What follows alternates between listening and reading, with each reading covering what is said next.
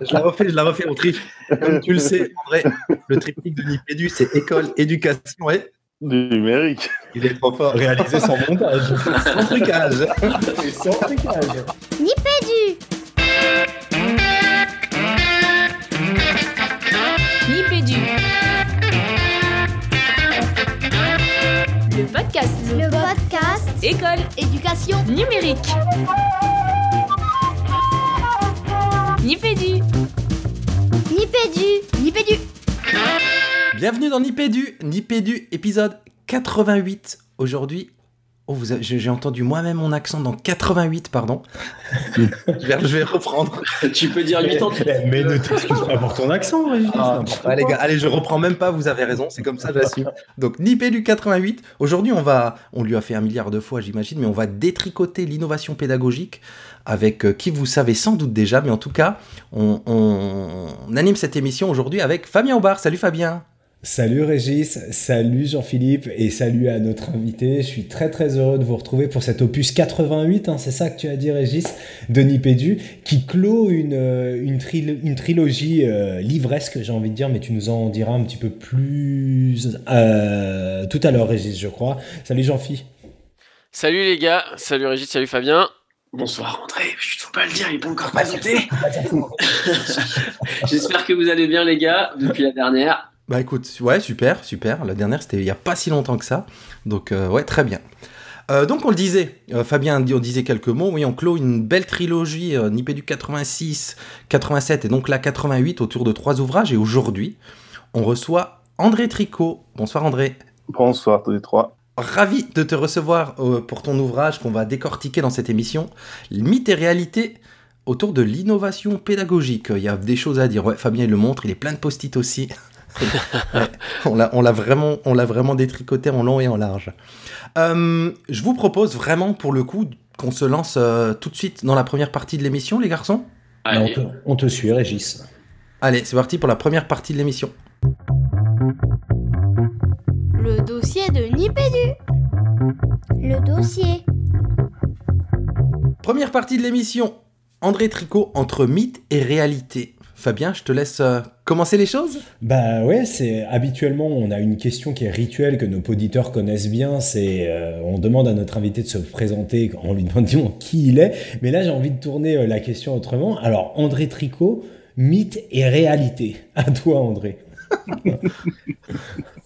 Non, mais c'est. c'est, c'est, euh, J'essaye de. En fait, je sais pas si vous connaissez le, le syndrome de l'imposteur. Vous, vous savez ce que c'est? Ouais, Mais tu peux les expliquer pour nos les auditeurs. ouais, pour les auditeurs. les, euh, c'est- des gens qui passent toute leur vie à, à croire qu'un jour, euh, les autres vont enfin découvrir à quel point euh, ils sont incompétents et à quel point euh, ils n'ont pas le droit de parler de ce qu'ils prétendent euh, pouvoir parler ou ils n'ont pas le droit de faire ce qu'ils présentent, euh, se prétendent faire. Et je, je pense qu'il y y a toujours, euh, toujours eu en moi très, très profondément euh, le syndrome de l'imposteur. Donc, euh, je ne sais pas trop qui je suis et j'ai- très peur qu'au cours de cette émission, vous, vous découvriez à quel point je suis inintéressant. Ah, c'est bon ça. Il semble qu'il n'y a, pas- a, a de risque derrière ça, mais en tout cas, je pense que tu as tellement de casquettes que c'est ça aussi qui crée cette confusion, non André? Alors qui, qui tu es? Est-ce que tu peux nous en dire plus toi sur, ton, sur ce que tu fais aujourd'hui, euh, ces multiples facettes qu'on croit que tu peux avoir, d'où tu viens? C'est, On veut en plus savoir plus. En fait, euh, très, simplement, et je pense que ça explique le livre et puis notre, euh, notre rencontre ce soir. Moi, je suis euh, au départ quelqu'un qui a un double cursus en, psychologie et en, nouvelles techno. Et puis, comme vraiment par hasard, j'ai trouvé un poste d'enseignant-chercheur dans un IUFM il y a 20 ans, alors que j'avais jamais été enseignant, je connaissais absolument pas ce, ce métier ni ce contexte, mais voilà, des gens euh, bizarres ont eu l'idée de me recruter. Et puis voilà, ça fait 20 ans que, que je m'occupe de former des, enseignants. Et puis euh, petit à petit, j'ai découvert ce métier, ce milieu, tout ça. Puis je me, je me régale. Et donc, euh, voilà, même si, encore une fois, c'est l'imposteur, même si je n'ai jamais été enseignant, ça fait 20 ans que je consacre ma vie à essayer de former ces personnes. Et, et par ailleurs, je suis chercheur euh, dans le domaine de l'ergonomie et des apprentissages, qui sont des domaines de recherche finalement très proches des questions qui se posent en formation des enseignants. Donc j'essaye de, joindre mon activité de recherche et mon activité de, formateur au, service des enseignants, tout, bêtement. Mais alors tu dis que tu dis que tu, tu que c'est un, un, univers que tu ne connaissais pas et qu'aujourd'hui tu, tu, tu, accompagnes ces enseignants, mais du coup tu es toi-même enseignant depuis ces 20 années que tu as passé à l'UFM et maintenant à l'ESP. Hmm. mais je suis, euh, je suis enseignant à un niveau universitaire. Je veux dire, je n'ai jamais enseigné dans le premier degré ou dans le second degré. Je, pense que j'en aurais été euh, incapable. En tout cas, je suis persuadé que j'en aurais été incapable. Mais euh, c'est dans le sens où l'enseignement à l'université, en particulier à l'UFM, c'est beaucoup plus facile parce qu'on a, on a des étudiants qui sont plus âgés et surtout qui, euh, qui sont là parce qu'ils en ont fait le choix, parce que souvent ils ont une, ils ont une passion en plus qui, soutient ce choix. Et donc, c'est un métier euh, enseignant au niveau où j'enseigne qui est, qui, est, extrêmement facile et des, et des, relations qui sont euh, avec mes, mes, étudiants qui sont extraordinairement paisibles et, aisées. Voilà. C'est pour ça que je, je pense que je ne suis pas un vrai enseignant. Euh, ouais, la, réflexion que la réflexion qui me vient en t'entendant, c'est euh, du coup, tu dis, je suis pas, je suis pas un vrai enseignant, ou en tout cas, en étant enseignant dans le supérieur, je suis pas confronté aux mêmes problématiques que les enseignants dans le primaire ou dans le secondaire. Et ce, livre pour lequel on, a la chance de te recevoir ce soir, André, il parle sur toutes ces stratégies d'intervention dans le primaire et dans le secondaire. Euh, toi, tu n'y vois pas de, il n'y a pas de passerelle. C'est-à-dire que l'enseignant du supérieur aujourd'hui, il, il n'a pas besoin d'avoir recours à ces stratégies d'intervention, à faire appel à cette pédagogie là. Hmm. Si, si, tout à fait. Hein. D'ailleurs, j'ai euh, créé il y, a, trois ans un, master en pédagogie universitaire. Ce master est à l'ESP de Toulouse. Et, et, là, c'est voilà, depuis trois ans, c'est là-dessus que je vraiment je, mets toute mon énergie à, la formation des enseignants et des conseillers pédagogiques pour l'enseignement supérieur. Donc, je fais complètement le lien. Moi, je, je parlais plus de mon, arrivée à l'IUFM il, y a, il y a 20 ans, où, voilà, quand je suis arrivé formateur à, à l'UFM. Je, n'avais pas été, enseignant euh, auparavant, et par ailleurs, c'est un métier où on ne rencontre pas certaines difficultés d'enseignant dans le premier degré, dans le second degré, mais le, lien, je le fais totalement. Et, effectivement, je pense qu'on est d'ailleurs, on, doit être le, un des premiers, si ce n'est le premier master en, pédagogie universitaire en France. C'est dire à, quel point j'y crois à ce, lien-là. Mmh. Moi, je vais quand même dire un mot sur le livre, parce qu'on parle du livre, mais je sais même pas si on a tout dit. Donc, ce livre, c'est Mythe et réalité, l'innovation pédagogique, donc de chez Retz. Et ce qui nous a hum, séduit aussi, c'est la contrainte formelle du bouquin. Donc, pour donner une idée aux, auditeurs et leur donner envie de se, se, plonger dedans. Donc, pour chaque. Tu abordes euh, une dizaine, je dis pas de bêtises, il y en a dix, je crois. Hein. Neuf. Neuf, ouais. Neuf, pardon. Dix, neuf questions, euh, comme par exemple, faut-il inverser la classe Le numérique permet d'innover en pédagogie Les élèves apprennent mieux en groupe, etc. Et donc, tu recontextualises historiquement, et ça, c'est déjà super intéressant, parce que moi, je m'étais jamais intéressé de très près aux, aspects historiques de certaines choses, là, qui remontent très loin, beaucoup plus loin qu'on pense, en tout cas. Tu fais un état de l'art, après un bilan des travaux scientifiques sur chacune des questions, des exemples très concrets, et là, pour le coup, qui vont de, bah, de l'élémentaire au collège, au secondaire, à l'université, et pour finir, et c'est ça qui est vraiment intéressant pour le, en tout cas pour le prof que je suis, des conclusions et des pistes pour l'action, du concret pour la classe. Donc ça, c'est pour l'aspect euh, euh, formel euh, du livre. Est-ce que ces contraintes formelles, elles ont été du côté de l'auteur, là on s'adresse du coup à l'auteur, difficiles à aborder ou ça a paru naturel pour le chercheur que tu es de, de se fondre là-dedans, dans ce, dans ce cadre-là? Ah, en fait, ça, c'est des, des, contraintes qu'on avait créées dans un, pour un bouquin qui a été publié il y a trois ans, qui s'appelait Apprendre avec le numérique, mythe et réalité. Et donc, euh, c'était le, premier ouvrage euh, qu'on écrivait chez Retz avec cette approche mythe et réalité. Et c'est à cette époque-là qu'on s'est dit, chaque mythe lié au, numérique, on va l'aborder avec ce cadre, euh, contexte historique, d'où vient l'idée, état de la question, quelques exemples, puis conclusion et pistes pour l'action. Et en fait, le, bouquin sur le numérique nous, a bien plu, cette approche nous a convenu. Reste trouvait que le bouquin fonctionnait bien. À partir de là, ils m'ont proposé de créer une collection qui est mythe et réalité en éducation. Donc, il y a un premier bouquin qui est sorti sur l'apprentissage des langues. Il y a celui-là sur l'innovation pédagogique. Il va y en avoir un sur l'apport des neurosciences à l'éducation. Il va y en avoir un sur la formation des enseignants. Il va y en avoir un sur l'intelligence de l'enfant, etc. Et chaque fois avec la même approche. En fait, cette, approche, cette contrainte formelle, on a mis longtemps à l'élaborer, mais aujourd'hui, moi, j'en suis, j'en suis assez, assez satisfait. C'est, euh, c'est une façon, euh, comment dire, de, faire de la diffusion scientifique euh, qui, qui, moi, me semble satisfaisante dans le sens où on, s'adresse à, des lecteurs, on, va dire professionnels, à, à, des lecteurs qui doivent pouvoir utiliser le bouquin euh, pour en faire quelque chose dans leur métier et pas, pas uniquement de la, de, la, de, la, diffusion scientifique au sens d'un que sais-je, par exemple, hein, qui, euh, qui aurait une approche plus encyclopédique, on fait le point sur la question. Donc nous, on voulait vraiment faire un truc euh, qui soit problématisé par des, des problèmes d'action, des problèmes professionnels. Ouais, donc en fait, je rebondis parce que tu, tu, as répondu à une question avant même que, que, qu'on te la pose et je l'avais en tête là qui venait. Donc clairement, tu destines ce, enfin, ce livre, vous l'écrivez, enfin tu l'écris à destination des enseignants avant euh, la communauté de chercheurs en fait, très clairement. Ah, complètement, oui. C'est, c'est de la diffusion scientifique. Après, à, à, notre grande surprise, dès le premier bouquin sur apprendre avec le numérique, on s'est, on rendu compte que euh, euh, beaucoup de collègues chercheurs euh, l'avaient acheté et l'avaient lu. Euh, on s'est rendu compte que beaucoup de cadres d'éducation nationale l'avaient acheté et l'avaient lu. Et, et, donc, c'est comme toujours, hein, on, conçoit un projet en direction d'un public, et puis c'est il y, a des, il y a des publics qui, qui s'intéressent alors qu'on était, c'était pas à eux qu'on pensait, et, et c'est vrai que c'est c'est toujours bon, c'est toujours la même histoire, mais c'est quand même euh, c'est quand même super marrant. Tu vois, quand tu croises un collègue qui, euh, qui dit ah j'ai lu le bouquin.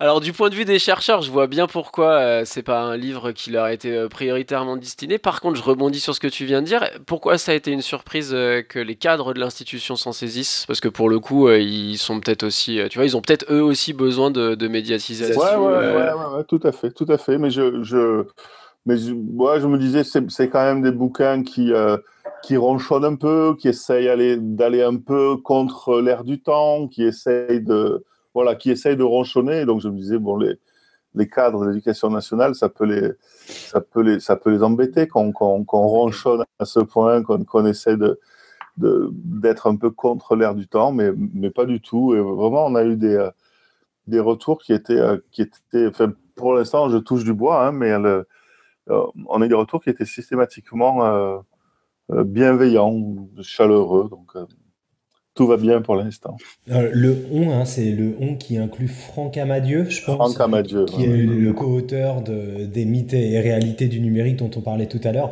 Le côté ça frotte et ça pique, je te voyais Régis là, rigoler dans ta moustache, ou parce qu'on a, on a beaucoup échangé autour de ton bouquin, comme tu peux imaginer André, sur le côté les cadres qui pourraient le voir un, un, un peu, pas d'un mauvais oeil, mais moi je trouve que ce qui est intéressant dans ce bouquin, c'est justement cette distance critique que tu apportes. Alors pour le numérique, c'était moins flagrant parce que euh, aujourd'hui le numérique fait de toute façon pas l'unanimité et que quelque part ça pouvait être un peu arrangeant que, que Franck Amadieu et toi vous veniez un peu remettre tout ce qui était présenté peut-être parfois comme des, des injonctions de mise en œuvre avec euh, une certaine mise en garde. Mais là quand même, bon, tu t'attaques, euh, tu t'attaques à des, à des, à des modes d'action pédagogique qui, enfin moi ça fait 20 ans, j'ai, alors tu vois, quand tu as dû commencer à l'UFM, j'aurais pu être euh, dans, ta, dans ta classe, et où on nous a dit, bon, bah voilà, la pédagogie de projet, on ne se pose pas la question, c'est le truc qui marche. Et tu le dis toi-même. Hein, euh, bon, après, il y a une distance critique, il y a aussi ce que tu apportes à partir des, éclairages de la science et, la, la réalité de ce qu'un praticien peut faire de tout ça. Mais n'empêche, waouh, ça, je trouve que ça grade. Vous êtes, es allé vraiment très loin. Après le, ce que, ce que je ne sais pas si ça se voit dans le livre, mais euh, dans celui sur le numérique et celui-là sur l'innovation pédagogique, nous, euh, avec Franck d'abord et puis ensuite moi tout seul, je, je, pars de l'idée que je, je, ne m'attaque que à, ce qui me tient vraiment à cœur. Je m'attaque qu'à ce que j'aime. Euh, ça, c'est vraiment important. C'est-à-dire que c'est la, la, distance critique, c'est toujours une distance critique vis-à-vis de choses que je que j'aime profondément, que je respecte profondément. Je pense que c'est aussi un, aspect important de la, de la démarche. C'était déjà le cas pour le numérique. Et j'allais dire, c'est encore plus le cas pour, euh, pour l'innovation pédagogique. Et le, point de vue est, est super simple. C'est s'il existe des travaux de chercheurs, ben, euh, ils sont là pour. Euh, ils sont là pour, pour, nous aider à prendre cette distance, ils sont là pour nous aider à, critiquer et à, remettre en cause ce, qu'on fait. Et, et, en aucun cas, ce serait une, une, attaque ou une remise en cause contre, contre quelque chose que je voudrais euh, détruire ou amoindrir. C'est tout le contraire. Je crois qu'il n'y a que les, les gens qu'on n'aime pas, ils ne méritent pas d'être critiqués. Non, et ça sent, tu demandes si ça sent dans le livre, ça sent clairement. Parce qu'il ne il s'agit en aucun cas pour aucune des, aucun des thèmes abordés, on va dire, de le casser, parce qu'il y a justement toujours des pistes et toujours les choses à prendre là-dedans, les, éléments desquels se méfier et s'écarter un peu, et quoi faire justement pour, euh, pour se servir de ces, de ces comment on va dire, de ces thèmes, parce que ce qu'il y a aussi d'intéressant, enfin, d'intéressant, je fais un pas de côté. Tu dis innovation pédagogique, et comme Fabien disait, moi je suis allé à l'époque, ça s'appelait l'UFM, on nous parlait de pédagogie de projet, on nous présentait justement pas ça comme une innovation, on nous disait c'est ça qui fonctionne quoi. Donc on se posait même pas la question. Moi, je sais que je suis arrivé dans l'enseignement, il fallait faire la pédagogie par projet. Il s'agissait pas d'être une innovation ou quoi que ce soit. C'est ça, c'est la panacée et ça marche et il faut faire comme ça. Et on va dire que pendant les dix premières années, tu fonctionnes par projet parce que ça a l'air d'être une évidence. Et là, ce qu'il y a de. Et tu le dis d'ailleurs toi-même l'intro, je crois, hein, que c'était un vrai deuil de se dire que oh, la pédagogie par projet, ben, il y a quasiment aucune trace qui montre que, que ça fonctionne en soi, comme tel. Ouais, c'était, c'était, pour moi personnellement, c'est vrai que c'était, euh, c'était, c'était super intéressant de voir que quelque chose qui, qui en fait est là pour le coup au niveau où j'enseigne, au hein, niveau M1, M2, euh, c'est, c'est, euh, c'est mon outil quotidien, la pédagogie par projet. Et puis là, je dis, ah ben mince, il n'y a rien. Aucun étayage théorique. Il y a très peu d'études empiriques. Et puis voilà. Puis c'est. Après, je pense que c'est, c'est, vachement important, en tout cas pour moi, de dire ben euh, ça, j'assume que je le fais par conviction. Ça, je l'assume que je fais parce que j'ai envie de le faire. Et puis ça, je le fais parce que il y a, il y a en l'état actuel des connaissances de bonnes raisons de faire plutôt A que B. D'ailleurs, tu cites Kilpatrick qui dit la pédagogie par projet n'est pas une méthode, mais une philosophie personnelle de l'enseignement. Ça, c'est, c'est fou de, de, de, le voir comme ça, quoi, du coup. c'est le, le, type qui est, qui est reconnu partout comme étant l'inventeur de la pédagogie par projet et qui dit ouf, c'est mon système de croyance personnelle à moi. Incroyable. ne, vous en faites pas plus. Ouais. et puis euh, il faut, c'est quelque chose que tu rappelles dans le bouquin aussi.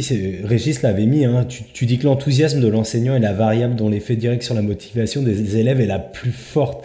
Du coup, quand tu dis, toi, dans, cette, dans ce préambule de, de, de, ce mythe autour de la pédagogie de projet, dire je suis le premier déçu parce que moi je fonctionne en pédagogie de projet avec mes étudiants, mais c'est pas grave, je continue à le faire. Il y a aussi l'enthousiasme que le praticien il peut mettre dans euh, la façon dont il se saisit de ces modèles d'action pédagogique. Et du coup, là, on a une variable qui vient ajouter un effet qui était pas forcément, euh, voilà, qui est pas forcément directement corrélé au mode d'action pédagogique, du coup.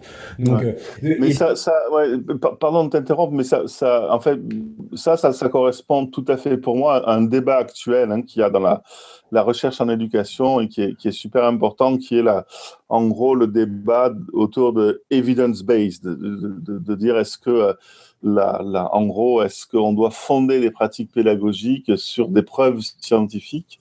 Et, donc je participe à ce, à ce débat actuellement, euh, qui est un, un, débat vraiment, vraiment passionnant. Euh, et, en gros, mon, idée, c'est que les, connaissances scientifiques, euh, elles sont au service des professionnels et c'est aux professionnels de décider comment ils utilisent ces connaissances scientifiques. Que pour moi, c'est clair que la connaissance scientifique, ça n'est jamais la solution. La connaissance scientifique, c'est un outil dans ma boîte à outils et c'est à moi de décider à quel moment je vais utiliser cette connaissance parce que je suis en train de construire une progression dans laquelle mes étudiants ils vont réaliser telle tâche euh, à tel moment, dans telles conditions, etc. Et je crois que pour moi, ça a été euh, super important de, mettre ça au clair dans ma tête, de dire, euh, en gros, c'est pas les mathématiciens qui font les ponts au-dessus de la scène. Euh, c'est pas les biologistes qui soignent les patients dans le cabinet médical du médecin de campagne. Euh, c'est l'ingénieur qui conçoit un pont. Et pour ça, il utilise des connaissances mathématiques mmh. et des connaissances en sciences physiques. C'est le médecin qui est auprès de son patient. Et pour ça, il peut utiliser des connaissances qui viennent de la, de la biologie. Et, et vraiment, c'était, enfin, ça, ça, c'est pour moi hyper important d'être clair là-dessus. Les connaissances scientifiques sont ultra importantes à partir du moment où on ne les considère pas comme des solutions, mais comme des moyens qui sont au service des professionnels. Alors, euh, ah, excuse-moi Fabien, je t'ai coupé la chic. Vas-y, vas-y, vas-y. Écoute, moi c'est peut-être le comment dire le petit euh, j'allais dire le petit bémol que j'ai trouvé à la lecture du livre, c'est que ce que tu viens de dire, moi je l'ai pas assez senti. Euh, j'ai eu l'impression parfois, justement au contraire, et du coup je suis, je suis, enfin je sais pas comment dire, je suis, d'autant plus attentif à ce que tu es en train de dire, qu'il y a des moments où je trouvais que, tu vois, quand tu présentais une expérience, en plus, bon, il y en a certaines que tu, enfin tu vois, tu, détailles un peu, quoi, tu donnes un peu, sans rentrer trop dans le détail, mais tu dis voilà, euh, euh bah, je pense notamment à la fameuse Huguet et Monteil euh, avec le dessin qu'on doit, dont on doit se rappeler, soit en contexte d'art plastique, soit en contexte de mathématiques, donc ils font partie des grands classiques en sciences de l'éduc. Alors Jean-Philippe, rappelle-le peut-être pour le poditeur. Moi, j'ai aussi adoré ça et je connaissais pas. Je suis Alors, en, deux mots, hein, c'est en gros, euh, si euh, vraiment, je, je, suis désolé pour Hugues et Monteil, euh, mais en gros, on montre un dessin à des élèves. ils ont un certain temps, je sais plus exactement, où ils doivent essayer de s'en rappeler. C'est un dessin compliqué avec plein de figures géométriques qui s'entremêlent, etc. Et dans une condition, on leur montre ce dessin en cours d'art plastique, et dans une autre condition, on leur montre ce dessin en cours de mathématiques. Et après, on enlève le dessin et ils doivent le reproduire. Euh, en s'aidant de leur mémoire. Et en fait, ce dont on se rend compte, c'est que euh, lorsqu'on fait ça en conditions mathématiques, euh, les élèves ont très, des moins bons résultats que dans les conditions art plastique. L'interprétation étant que quand je me sens mauvais en mathématiques, bah, je suis effectivement plus mauvais en mathématiques. Et lorsque j'ai pas cet effet-là en art plastique, bah, je peux, je suis plus performant. Euh, et donc, bah, dans, le chapitre où tu parles de cette expérience, puis dans d'autres chapitres où tu parles d'autres, parfois ça donne vraiment l'impression. Enfin, en lisant, moi j'ai eu l'impression de dire, ok, donc ça, en plus, bon voilà, c'est des expériences canoniques euh, qui ont été répliquées plein plein de fois. Donc du coup, on a un peu l'impression que ça devient presque des vérités de dire, bon bah voilà, euh, ça c'est comme ça, et il faut un peu s'en inspirer dans sa pratique. Or, il y aurait plein de raisons, et je sais pas si j'ai forcément envie de rentrer dans les détails, mais il y aurait plein de raisons que je retrouve dans ce que tu as dit juste avant, de dire, en fait, cette connaissance, elle peut être utile à un individu lambda à un moment T, euh, dans une situation θ, euh, qui fait que, euh, bon ben, je vais m'en inspirer, peut-être dans le sens de, c'est-à-dire dans, dans, le sens de ce que prouve, entre guillemets, de ce que donne comme information cette expérience, mais aussi, pourquoi pas, dans le sens inverse. Et, et du coup, je sais pas, des fois dans le livre, j'avais cette impression qu'il y avait une espèce de de valeur de vérité un peu trop forte qui était donnée euh, parce qu'on est quand même en sciences humaines et sociales. Quoi. Voilà. ouais, je pense que c'est. Enfin, merci pour ta remarque, mais effectivement, c'est important. Pour moi, c'est hyper important d'un côté de dire cette connaissance a été obtenue dans des conditions rigoureuses. L'expérience a été répliquée et répliquée et répliquée, et ce résultat, il est vraiment stable ou il ne l'est pas et, en même temps de dire, mais attention, ce n'est qu'un résultat. Ça n'est pas une solution. Attention, ce n'est qu'une connaissance, ça n'est pas la solution. Et, si, tu veux, le, truc qui est, délicat, me semble-t-il, c'est à la fois de dire les connaissances ne sont que des connaissances, elles sont au service de la solution, et c'est bien les professionnels qui doivent concevoir des solutions les connaissances, elles sont juste là euh, pour les aider, ça, vraiment de ne pas confondre les, deux. Et en même temps, ce que je voulais, c'était euh, euh, lutter contre des attitudes anti-scientifiques. Euh, qui dirait euh, la vérité, elle n'est euh, que sur le terrain, il n'y a que l'expérience qui compte, on ne peut pas produire de connaissances parce que chaque réalité est singulière.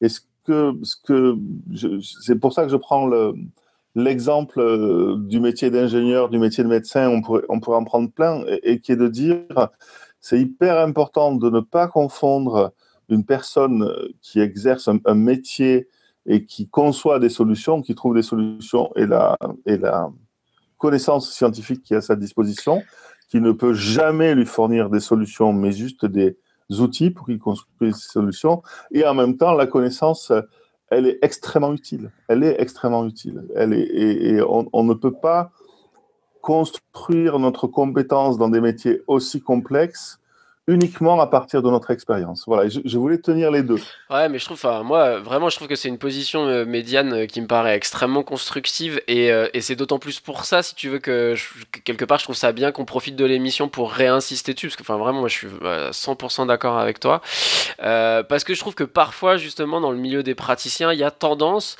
à, à écouter la recherche comme voie d'évangile et je trouve ça très bien qu'on la remette un peu à sa place, c'est-à-dire pas dire elle ne sert à rien elle produit pas de connaissances, euh, elle est biaisée, enfin, etc. Toutes les critiques qu'on peut entendre parfois.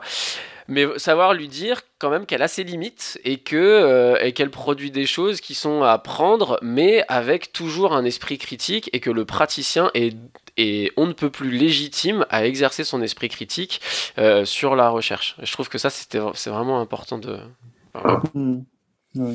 Et dans ces pour moi, mais, mais, mais, même, pardon, juste pour, pour finir là-dessus, c'est pour rebondir sur le dernier mot que tu as utilisé. Pour moi, c'est même la caractéristique essentielle d'une connaissance scientifique, c'est d'être au clair sur ses limites.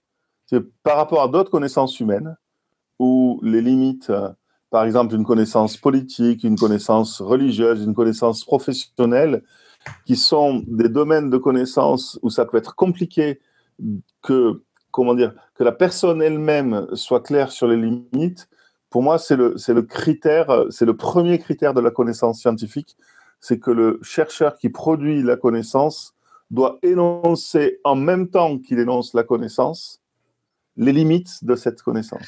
Sinon, pour moi, c'est pas la recherche. Si, si moi-même, je suis pas capable de, de dénoncer les limites. Après, d'autres énonceront d'autres limites, mais, mais moi, comme producteur de connaissances, mon premier boulot, c'est d'établir les limites de ma connaissance, fait de la connaissance que je viens de produire. Ouais. Alors, j'irai pas dans ce débat, mais, là, où j'irai pas, c'est que je, là encore, je suis vraiment d'accord avec toi, mais par contre, je pense qu'il y a quand même beaucoup, enfin, je trouve qu'il y a, j'irai pas beaucoup, mais il y a un nombre significatif de recherches aujourd'hui qui signalent un certain nombre de leurs limites, notamment méthodologiques. Tu vois, ça, ça fait vraiment partie des trucs là encore, euh, des très jeunes chercheurs, on, on nous dit voilà, il y a toujours des limites à une recherche, mais en même temps, je trouve que sur la nature de notre objet, qui est euh, voilà l'humain d'une part, d'autre part l'enseignement à l'apprentissage, etc. Moi, je trouve qu'il y a des limites qu'on oublie, enfin, qui qu'on ne cite tellement plus que j'ai l'impression que beaucoup de chercheurs l'oublient. Alors on n'ira pas dans ce débat-là, tu vois, mais je trouve que mine de rien, euh, si je suis d'accord avec le critère que tu poses, le niveau d'exigence entre guillemets que je mettrais à ce critère, je trouve que parfois fait un petit peu défaut. Mmh, bien sûr.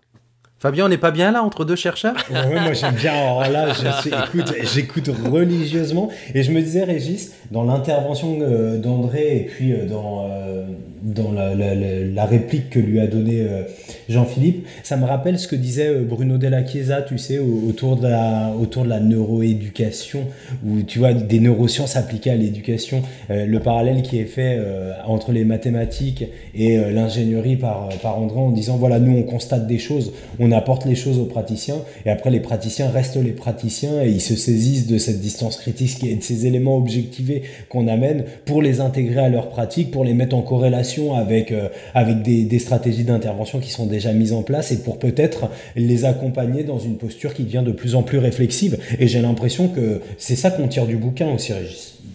Mmh, mmh, mmh. Euh, je regarde un petit peu le chrono parce que c'est mon travail aussi. Et je me dis, là, on parle des profs, on parle des chercheurs. Est-ce qu'on n'irait pas tous ensemble en récré? Profs et chercheurs et formateurs Allez Allez, Allez on met les anoraks. C'est la récré.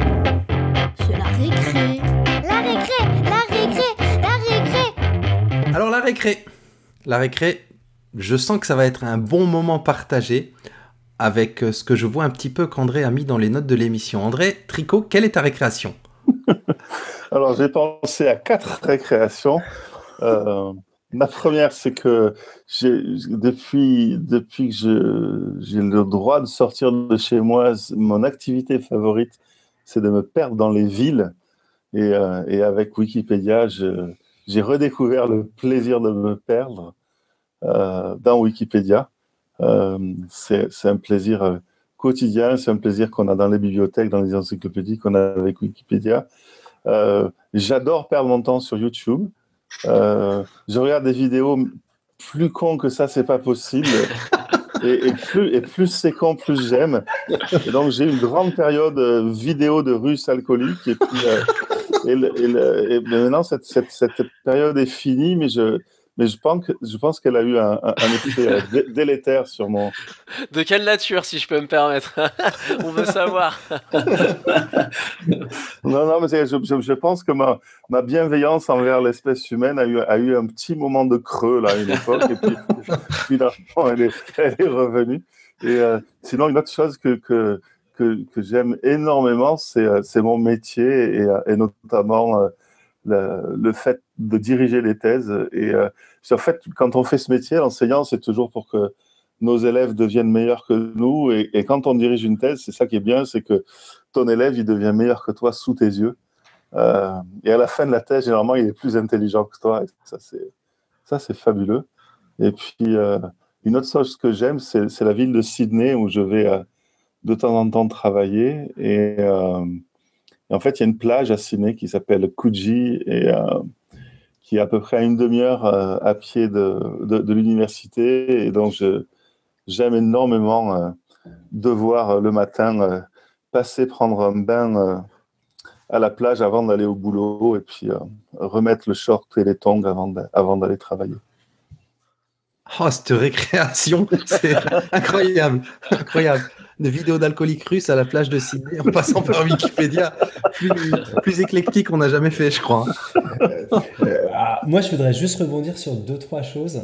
Euh, il y a tout un paragraphe, en tout cas toute une partie qui est dédiée à, Wikipédia dans le bouquin, André, et je savais pas que c'était un... Enfin, j'avais pas compris au travers de cette lecture que c'était un espace d'information que tu, euh, que tu aimais fréquenter. Et je m'étais mis la question, est-ce que tu as déjà contribué pour Wikipédia? Parce qu'en ce moment on a le gros autocollant sur Wikipédia, tu sais, qui nous dit qu'il faut, qu'il faut absolument contribuer. Donc là, tu as apporté une réponse. Et tu parlais de tes étudiants, euh, des, des, doctorants donc, que tu accompagnais euh, en tant que, que, responsable de, de, thèse. Tu dédies le bouquin à, à, Claude Bastien. Alors je suis désolé, c'est quelqu'un moi que je ne connais pas. Est-ce que tu pourrais nous en, nous en parler de Claude Bastien? Ouais, c'était mon, mon directeur de thèse et c'était quelqu'un qui a qui était un piagétien, en fait, qui avait, qui avait connu l'école de Genève à, la, à, la, grande époque, et puis euh, qui était un collaborateur de, de, de Barbel qui était une des, euh, une des principales collaboratrices de, de Piaget. Voilà, puis c'est quelqu'un qui, dans les années 70, a, a découvert la psychologie cognitive et petit à petit essayé de mettre ensemble la psychologie piagétienne avec la, psychologie cognitive euh, euh américaine. Et puis, c'est quelqu'un qui, euh, ouais, qui m'a appris que c'est bien de s'intéresser aux apprentissages humains, mais quand même, le lieu principal des, apprentissages humains, c'est la, classe. Et, donc, c'est lui qui m'a, attiré vers les, les, apprentissages scolaires et plus généralement les, les apprentissages euh, académiques. Et puis voilà, c'était un, c'était un être humain euh, absolument euh, extraordinaire, charismatique et voilà, donc euh, chaque fois que je le voyais, je l'appelais papa et je, l'embrassais. Ce qui n'est pas une relation normale entre un directeur de thèse. non, moi, je peux, dire que, si j'avais fait ça avec le mien de directeur de thèse, je m'en serais pris une. Fabien, une récréation peut-être? Ah bah, puisque tu me poses la question, Régis, eh bien moi je peux vous, je peux comme on est, on est très bouquin en ce moment, hein, c'est l'automne donc c'est la rentrée littéraire. Il y a un bouquin que j'ai bien aimé, euh, que j'ai vraiment comme ça acheté un peu par hasard parce que euh, bizarrement je connaissais peu les éléments euh, biographiques autour d'un pédagogue, puisqu'on parle pédagogie aujourd'hui forcément d'un pédagogue dont on entend largement parler, c'est Célestin Freinet. Et là on avait un non, Régis, il est bon. Pardon, c'est que Régis m'a mis un message ton micro. Et du coup, ce Célestin Freinet, moi, je voulais en savoir plus sur, euh, sur des éléments biographiques, et c'est ce que met en ouvrage euh, le bouquin euh, de, de ce monsieur dont j'ai plus les références en tête. Je sais que le bouquin, enfin, j'ai plus son nom. Le bouquin s'appelle Célestin Freinet, un pédagogue en guerre. c'est aux éditions Perrin. Et du coup, il y a un parallèle entre ces éléments biographiques et l'influence qu'elles ont eue sur, sur sa pédagogie, sur sa proposition. Et j'ai trouvé ce bouquin vraiment, vraiment éclairant parce qu'on allait au plus profond de l'histoire de, de, ce monsieur et de sa, sa, personnalité, une personnalité un peu, bah, comme tout le monde, hein, un peu trouble, un peu ambigu, et je me suis vraiment, vraiment, vraiment régalé avec, euh, avec ce bouquin. Je crois que c'est Emmanuel Saint-Furcien, mais j'ai vraiment peur de dire des bêtises sur le nom de l'auteur. En tout cas, je compléterai avec les notes de l'émission. J'étais un peu pris de court pour s'être écrit par monsieur Régis Forgione. Ah, je t'ai bien eu là, je t'ai bien eu. Bon, sans transition ou presque, puisque comme vous allez l'entendre, il a réussi à en faire une, je vous propose qu'on écoute la capsule de Jean-Noël pour la récré de Papa à quoi tu joues. Bonjour les garçons, je reviens, les batteries chargées par notre rencontre en vrai sur Educatis qui avait pour moi comme un air de terrain de jeu. Justement, jouons un peu, mais restons la tête dans les étoiles. Pour être raccord avec l'émission, je vais vous inviter à devenir un chercheur un chercheur d'exoplanètes, un vrai. Et même qu'avec un peu de chance, selon les équipements de vos classes, vous pourrez aussi emmener vos élèves dans cette recherche. Je vous propose Eve Online. Alors Eve Online, c'est un jeu multijoueur en ligne, c'est pour ça qu'il y a le mot online hein, dans le titre, qui euh, vous propose d'incarner un pilote dans son vaisseau spatial pour partir vivre des aventures dans l'espace. Mais ce n'est pas cela qui m'intéresse parce que, bah, pour être tout à fait franc, j'ai jamais vraiment accroché à cette production mais c'est une fonction bien précise de ce jeu qui a été implémentée il y a un peu plus d'un an de cela et euh, mise à jour euh, il y a plus de six mois. Il s'agit du Project Discovery, qui vous propose de partir à la découverte de vraies exoplanètes. Le jeu vous explique avec un petit tutoriel en anglais comment détecter la présence d'exoplanètes grâce à une analyse du spectre lumineux de la lumière des étoiles. En gros, sur un graphique, euh, si vous voyez une chute brutale de l'intensité lumineuse, eh bien ça veut dire qu'un corps céleste passe devant l'étoile. Et si on analyse plus finement, on pourra euh, en déduire une vitesse, une taille approximative, une durée de révolution. En gros, l'occasion d'une séance d'approfondissement, plutôt pour les élèves plus âgés, de la découverte des systèmes qui peuplent l'espace. Si l'analyse des spectres est correcte, c'est-à-dire que plusieurs joueurs corrèlent le même résultat, euh, et ensuite ce résultat est validé par les chercheurs, une notification sera envoyée quelques temps plus tard avec des récompenses en jeu. Le téléchargement du jeu et la création de comptes sont gratuits et vous pourrez participer au Project Discovery directement en débutant. Il y a un bémol, le tout est en anglais, il faudra donc jouer le rôle de l'interprète, mais c'est un maigre prix à payer pour un ticket vers la découverte de l'espace. Le projet est donc associé à l'Université de Genève et le professeur, Michel Mayor. Des centaines de milliers de photos ont déjà été analysées et tout le monde a l'air d'y trouver son compte dans ce partenariat. À vous de voir maintenant jusqu'à quels confins de la galaxie vous allez pouvoir emmener vos élèves. Bon, et puis, euh, il faut bien dire que si vous accrochez au jeu, je ne pourrai pas être celui qui vous jettera la première pierre, parce qu'il faut bien savoir s'amuser dans la vie et aussi dans l'espace. Allez, je vous dis à la prochaine et n'oubliez pas de jouer parce que c'est une des meilleures façons d'apprendre. Ciao à tous. Un grand merci pour cette capsule Jean-Noël. N'hésitez pas à le retrouver dans son podcast Papa, à quoi tu joues? Euh, On enchaîne sur les chapeaux de roue avec la fameuse capsule de MCC alias Marie Camille la rideuse de MOOC, qui va vous faire faire le plein de MOOC, notamment autour des sciences cognitives. Bonjour à tous, chers auditeurs. Ce mois-ci, dans cette rubrique consacrée au MOOC, on va parler sciences cognitives. Les sciences cognitives, ce sont les sciences qui s'intéressent à comment les humains pensent et surtout apprennent. S'intéresser à comment les élèves apprennent, ça peut être une bonne idée. Surtout qu'un des premiers concepts qu'on voit lorsqu'on pousse la porte des sciences cognitives, c'est l'illusion de compétence. L'illusion de compétence, c'est comme son nom l'indique, quand on pense savoir, mais qu'en fait, non, on ne sait pas. Et ça veut dire que ce n'est pas parce que vos élèves disent Oh merci, j'ai tout compris que c'est vrai. Être content du cours, ce n'est pas un gage d'apprentissage. Mais alors, qu'est-ce qui est donc un gage d'apprentissage? La réponse, vous la trouverez dans les MOOC de sciences cognitives. Le premier, et mon préféré, c'est Learning How to Learn sur Coursera. Barbara Oakley et ses collègues de l'Université de San Diego décortiquent pour nous les processus de l'apprentissage. Et ils utilisent pour cela les concepts qu'ils prônent, avec donc à la clé de multiples illustrations variées et marquantes. Barbara a un faible pour les zombies et elle nous parle souvent du flipper qu'on a dans la tête. Le ton est enlevé, le propos clair avec des illustrations marquantes. Bref, on ne s'ennuie pas. Le MOOC est également extrêmement documenté sur le point de vue scientifique. Chaque capsule se termine par une dizaine de publications scientifiques, le plus souvent en psychologie expérimentale, qui étayent son propos. Il tourne depuis 2015 et c'est parmi les MOOC les plus suivis de Coursera, donc autant vous dire que c'est un monument. Il y a une session par mois environ, dont vous pouvez vous inscrire quand bon vous semble. Barbara propose également une newsletter tous les vendredis avec de très bons conseils de lecture. Le seul problème, c'est que tout est en anglais. Il existe des sous-titres en français, les illustrations sont claires, donc si vous avez l'habitude de regarder des séries en VO, c'est vraiment pas plus compliqué que ça. En revanche, si l'anglais est vraiment un obstacle insurmontable et que vous avez besoin d'échanges avec des pairs, en français donc, il existe un MOOC de sciences cognitives sur Fun qui s'appelle Apprendre et enseigner avec les sciences cognitives et dont la session 2 commence le 27 décembre 2017. Ici, ce sont des formateurs qui nous expliquent comment ils font. Ils sont expérimentés, notamment les formateurs de l'armée de terre, dont on peut imaginer la compétence étant donné le public large et varié auquel ils font face.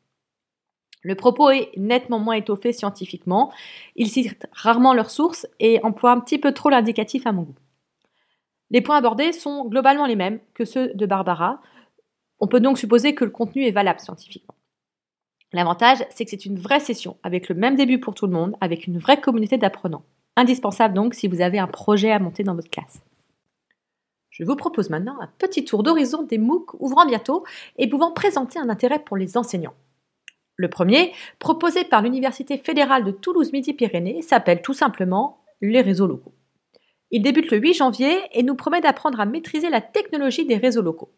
Notamment donc le Wi-Fi qu'on a dans la salle de classe et qu'on a l'impression qu'il ne marche jamais comme on voudrait le MOOC nous propose d'avoir une base solide sur les technologies des réseaux locaux, proposant non seulement les principes et le vocabulaire, mais aussi une prise en main des configurations basiques. Et ça, je me dis, en tant que professeur utilisant les technologies numériques, ça peut être drôlement utile. Un autre MOOC, qui débute le 16 janvier sur Fun, s'appelle Étudiant dyslexique dans mon amphi, comment comprendre et aider. Il est proposé par l'ENS Lyon et dure 4 semaines. Si jamais vous n'enseignez pas dans le supérieur, il est à noter que les semaines 2 et 3 portent sur la dyslexie en tant que telle et n'ont donc aucun rapport avec l'enseignement supérieur. Elle s'adresse donc à tous les enseignants qui veulent en savoir plus sur la dyslexie. Voici ensuite deux MOOC sans date d'ouverture. Vous pouvez vous inscrire quand vous voulez et progresser à votre rythme. Le premier s'appelle Se former pour l'ICN, informatique et création numérique. Il est proposé par l'INRIA. Il s'adresse donc comme son nom l'indique, aux enseignants souhaitant se former pour assurer l'enseignement de l'option ICN.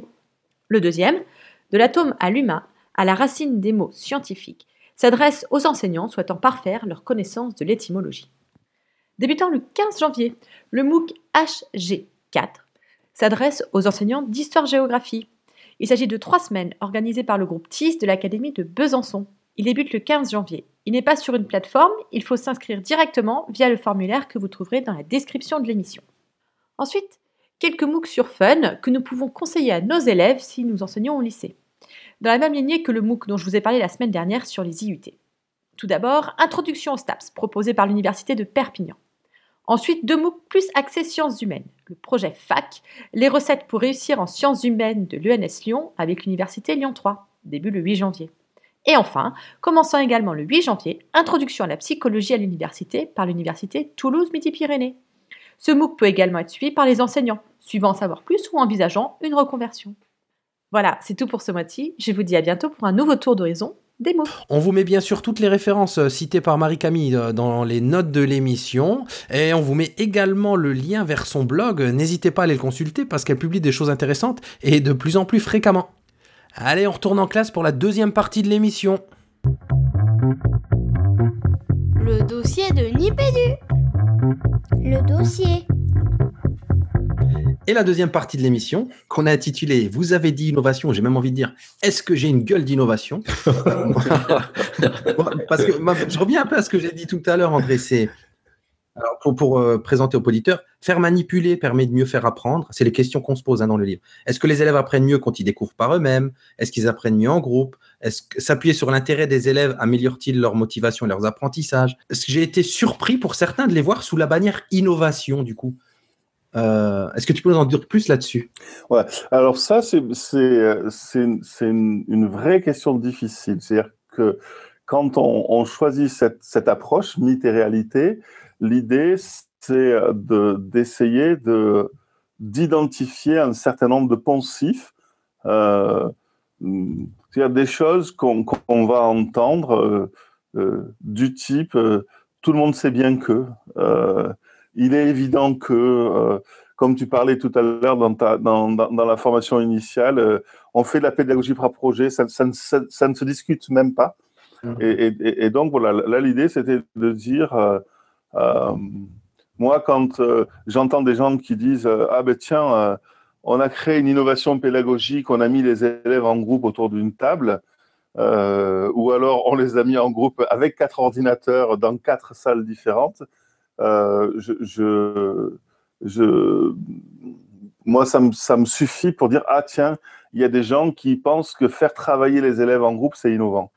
Voilà. Et, à, partir de là, je me, saisis de ça comme un poncif et puis j'attaque le j'attaque le poncif avec cette approche de dire ben d'où vient cette idée euh, et sur le travail en groupe c'est très intéressant en fait c'est que par rapport à beaucoup d'autres euh, idées pédagogiques c'est une vraie idée nouvelle, hein. c'est une, idée qui date du XXe siècle, alors que beaucoup d'autres idées sont, très antérieures. Et puis après, de voir un peu les, les ambiguïtés qui sont attachées à cette idée, par exemple la confusion entre travailler en groupe euh, et apprendre en interaction. Et, et c'est un peu le, c'est un peu, c'est un peu ce qu'on on, on essaie de faire. Mais après, je, je, je, pour répondre explicitement à ta question, je, je, je saurais pas, je saurais pas défendre une méthodologie très rigoureuse pour le choix des neuf poncifs. Euh, okay. je, voilà, ça c'est juste mon, mon, mon expérience de, de, de, de, formateur, d'enseignant et puis de discussion avec des collègues. Je dis voilà, il y, y, a des choses qu'on trouve assez souvent euh, poncifs. Qui s'auto-définissent comme innovation pour le coup. Ouais. Ouais, ouais, ouais, ouais. Mais, mais, et d'ailleurs, on s'est questionné, nous, en lisant le bouquin, parce qu'on échange sur un, un, espace de travail collaboratif. Et moi, j'ai dit aux garçons, j'ai dit, mais, mais du coup, j'ai du mal à comprendre le terme d'innovation. En fait, euh, moi, j'aurais. Tu vois, derrière le bouquin, André, je lis mythe et réalité je sais pas, des, des stratégies, des stratégies d'intervention pédagogique, par exemple. Tu vois, le mot innovation, j'ai eu du mal. Alors même si tu commences dessus par expliquer, euh, par expliquer ce que, ce que pourrait être l'innovation pédagogique ou, ou, la façon dont toi tu angles euh, le bouquin autour de, de, cette notion, en fait, ou alors c'est parce qu'encore on a été tellement pétri de ça et l'UFM que pour nous ça nous semble des évidences. Mais moi, la plupart de ces, points que tu abordes, je vois pas en quoi ce sont des innovations pédagogiques. Est-ce que tu peux m'expliquer? Non, non, c'est parce que c'est euh, c'est euh, ça. Enfin, je, vais, le dire autrement. Ben, il, y a, un lieu qu'on on, on connaît euh, tous ici, euh, c'est Ludovia. Voilà, le, c'est le genre d'endroit où tu rencontres des, des, des, collègues et, et, et, quand tu vas à Ludovia, tu entends des choses extrêmement innovantes, tu vois des choses extrêmement innovantes, et puis parfois, au nom de l'innovation, tu vois des choses qui sont absolument pas innovantes. Alors, je parle de Ludovia parce que c'est un endroit où on s'est rencontrés et, c'est un endroit euh, vraiment chouette. Et puis, il y a plein, plein d'autres endroits. Et, et, et, ce que, autrement dit, je n'ai pas essayé de euh, m'attaquer à des innovations pédagogiques. J'ai essayé de m'attaquer à des choses qui peuvent être présentées comme des innovations pédagogiques. Et ce que j'ai voulu remettre en cause, c'est le fait que justement, elles soient des innovations et qu'elles se prétendent des innovations alors qu'elles ne le sont pas. Et, et si je reprends le, travail en groupe, si je prends la pédagogie par projet, ou si je prends mais, mais, mais, enfin, les apprentissages par découverte, on, nous dit que faire découvrir les, élèves, euh, c'est innovant. Je suis désolé, mais c'est- une idée qui a, qui a au moins 300 ans. Voilà, Et, là encore, le chercheur que je suis euh, a envie d'intervenir et a envie de, de pointer un... Comment dire Parce que justement, moi, enfin, là encore, euh, moi j'étais séduit avant même de lire le livre euh, par euh, l'idée, enfin le, comment dire, le, concept même du livre qu'on perçoit tout de suite quand on a le titre et qu'on feuillette. Mais là aussi, petite frustration, parfois j'aurais aimé en allant, vu que tu questionnes justement des choses qu'on voilà, qu'on considère comme acquises alors qu'elles ne le sont pas du tout, j'aurais aimé aussi que parfois on aille jusqu'à questionner le, le- comment dire la formalisation, l'expression. Parce que par exemple, si tu veux, moi, le genre d'ex- l'expression du type euh, les élèves découvrent par eux-mêmes, quelque part, j'aurais un réflexe interne qui aurait envie de dire, mais de toute façon, c'est comme si on disait euh, les élèves apprennent ils, ils ne peuvent que apprendre ou découvrir par eux-mêmes. Enfin, tu veux, il y a toujours quelque chose, l'apprentissage, il est toujours interne, il est, ja- enfin, quel que soit l'accompagnement. Et tu vois, parfois même dans la formalisation, enfin, la, la- la formulation de ces poncifs, euh, il y a des choses des fois qui mériteraient, euh, attends, j'en avais noté d'autres, euh, qui mériteraient d'être remises en question. Euh, L'usage du mot authentique, tu vois, par exemple, quand, on, quand on questionne l'authenticité avec une question de schéma, hein, tu vois, quel type de schéma on utilise, ou l'authenticité de est-ce que j'apprends quelque chose dans la salle de classe ou dans l'entreprise, tu vois, pour moi, quelque part, on parle pas de la même chose, tu vois, on pourrait même jusqu'à aller à questionner parfois le, type de mot. Alors je me suis posé la question, je me suis dit, est-ce que tu vas pas là Euh, parce que c'est plus ta cible c'est-à-dire c'est tu sais euh, en allant là tu te décalerais vers un public enfin tu plairais peut-être plus à un public de chercheurs qu'à un public de professionnels qui n'a peut-être pas envie de se, euh, de se coltiner des, des discussions qui seraient un peu sur des aspects euh, linguistiques ou terminologiques euh. Ouais, c'est, je pense que c'est, vachement important ce que tu dis. Je, je, ce que j'essaie de faire, c'est de prendre des poncifs et justement de montrer comment derrière des poncifs, euh, y compris derrière un- une chose qui est, intrinsèquement hyper pertinente, qui est le travail en groupe, comment derrière ce poncif se cachaient des idées qui étaient souvent très générales euh, et qui recouvrent des réalités euh, vraiment différentes. Donc, ce que tu pointes, c'est au cœur du bouquin, et qui est de dire, mais euh, si on utilise l'argument de l'authentique pour dire des choses qui ont aucun rapport les uns avec les autres, tu vois l'exemple du schéma photographie plus voilà. C'est, bien qu'il y a un problème avec cette idée. Donc, le, le, c'est vraiment le cœur de la démarche. C'est de dire, alors j'aurais pu, euh, enfin, si j'avais eu le droit de faire un titre qui faisait 45 mots au lieu de, au lieu de deux, tu vois, je, je- vais dire, voilà, euh, des idées pédagogiques générales qui se prétendent innovantes, mais qui en réalité recouvrent des idées extrêmement, euh, souvent vagues et, et hétérogènes entre elles. Ok. C'est moins vendeur, on est d'accord. Ah oui, je vais, je vais parler de l'exemple très concret parce que je vais jouer vraiment mon rôle de prof dans Nipédu. Euh, pour prendre un exemple, l'exemple des cartes mentales. Et les cartes mentales, on nous. Alors, on, je vais mettre un très général. Souvent, on nous bassine sur l'idée que ben, la carte mentale, elle, elle doit être fabriquée par l'élève pour, qu'il- pour que les concepts dont lesquels il, qui, qui prend en main via cette carte mentale, il faut que ce soit lui-même qui la produise. Il faut qu'elle soit individuelle pour qu'elle soit bien prise en main, que les concepts soient bien compris. Et en lisant euh, le livre, on se rend compte que, bah non, pas forcément, voire pas du tout. Je vais te laisser la parole juste en disant que moi, ça m'a complètement décomplexé parce que parfois, bah, quand je construis une carte mentale avec mes élèves, avec mes élèves, j'ai bien dit, ensemble en mode collectif au TBI, ou alors que parfois même je leur ramène une carte mentale euh, euh, déjà préagencée qu'ils n'ont plus qu'à remplir, bah, je me disais, oh, tu triches un peu, là, t'es trop rapide, tu, tu, tu, prends des raccourcis juste pour des questions de temps. Eh ben, pas du tout, André Tricot, c'est ça, je me trompe pas, je fais bien de décomplexer un peu. Oui, si le bouquin pouvait servir qu'à ça, juste à décomplexer, et si, les personnes pouvaient se sentir libres dans leur travail, le livre aurait atteint son, son objectif. Euh, en fait, la, carte mentale, c'est un, problème, moi, que j'ai trouvé euh, hyper intéressant, et, je pense même de mémoire que ça devait être euh, au cœur du sujet de la première thèse que j'ai dirigée, qui était celle de Franck Amadieu, donc il y a, il y a longtemps, mais, c'était le, pour, revenir sur les histoires de, de, de, filiation dont on parlait tout à l'heure.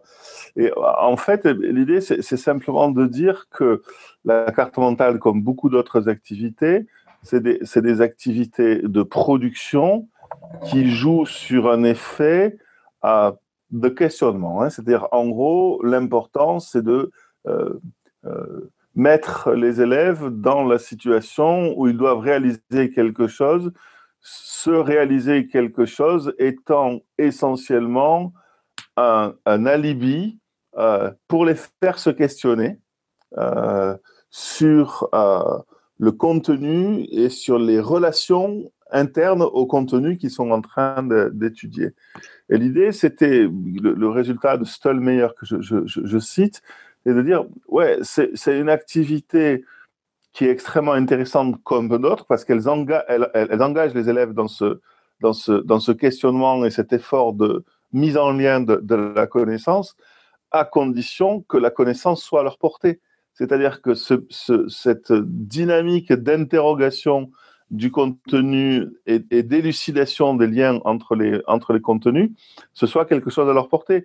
Et quand euh, le contenu n'est pas à leur portée, ben, rajouter une tâche de fabrication de cartes, ça ne met pas le contenu à leur portée. Et, l'exemple de Stallmeyer, c'est de dire, ben, quand le contenu n'est pas à leur portée, le fait de donner une carte toute faite peut être une béquille pour mieux appréhender le, contenu. Voilà, c'est pour ça que j'ai beaucoup, euh, beaucoup aimé ce papier qui en fait dit quelque chose de tout bête. C'est juste de dire qu'il y a des, activités euh, qui ont beau être intéressantes, elles ne vont pas résoudre le problème d'un élève euh, qui n'arrive pas à appréhender le, le, contenu, sans doute parce que, par exemple, on n'a pas bien euh, calibré le, calibré le contenu par rapport aux, aux connaissances préalables des, des, élèves. Et donc, je, voilà, je, je, je c'est un peu ça que je, je trouve intéressant de souligner, c'est comment une, une, une, même activité peut être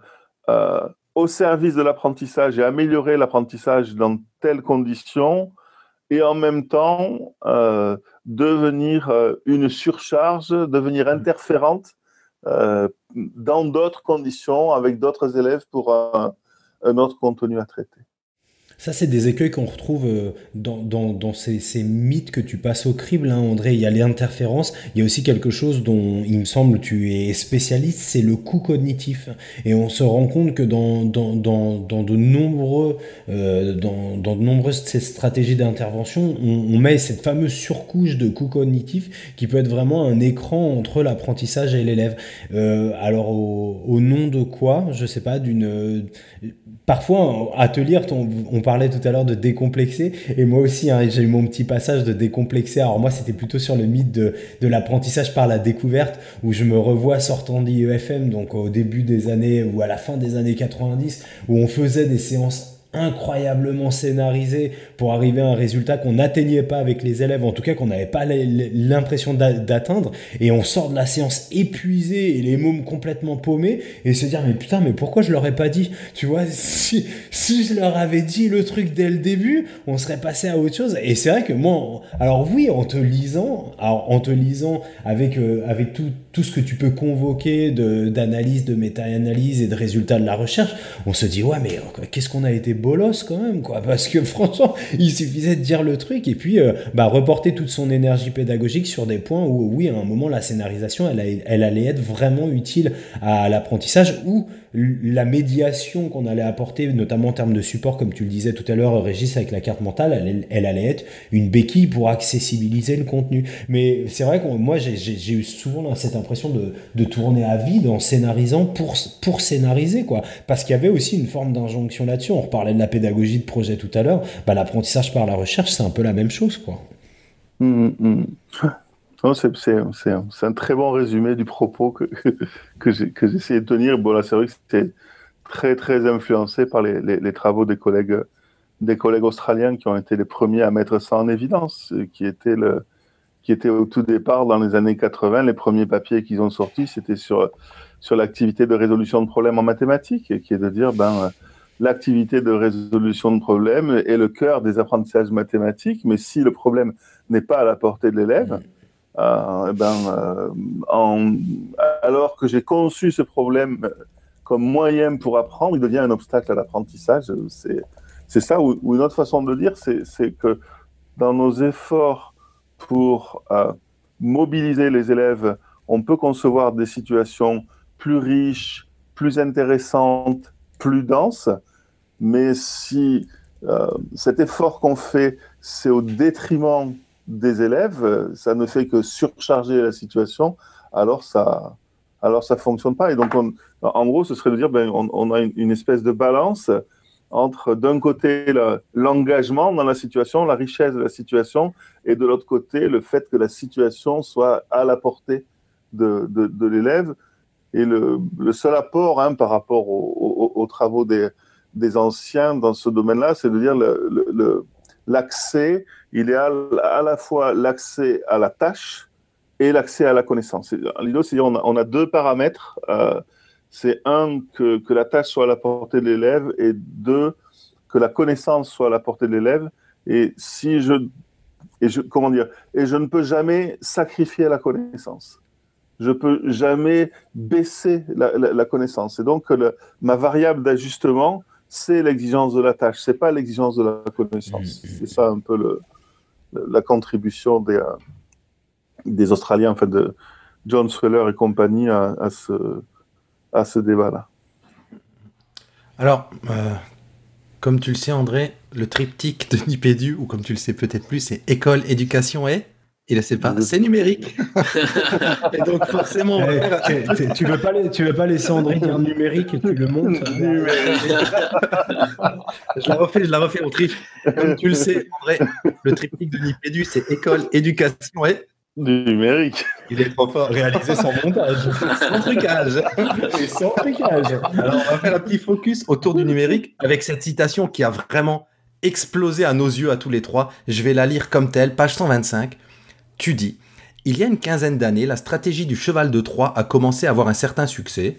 En entrant à l'école, les outils numériques allaient se faire passer pour de simples outils, mais en réalité, ils allaient contraindre les enseignants à faire évoluer leurs pratiques. J'ai trouvé cette idée parfaitement stupide et je l'ai combattue comme j'ai pu. Ça pourrait s'arrêter là, mais non. J'avoue aujourd'hui que j'avais tort.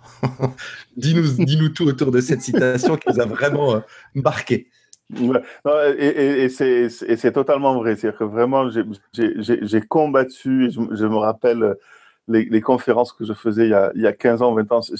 Chaque fois, c'était autour de là, de dire mais, il faut arrêter avec votre histoire du numérique qui sert à rien, on le sait bien, mais ça va, forcer les, enseignants à, modifier leur, leur pratique. J'ai trouvé ça vraiment, vraiment complètement euh, stupide, malhonnête. Euh, et, et c'est vrai que voilà, il y a, plusieurs choses qui, sont euh, en, train de, en, train de changer.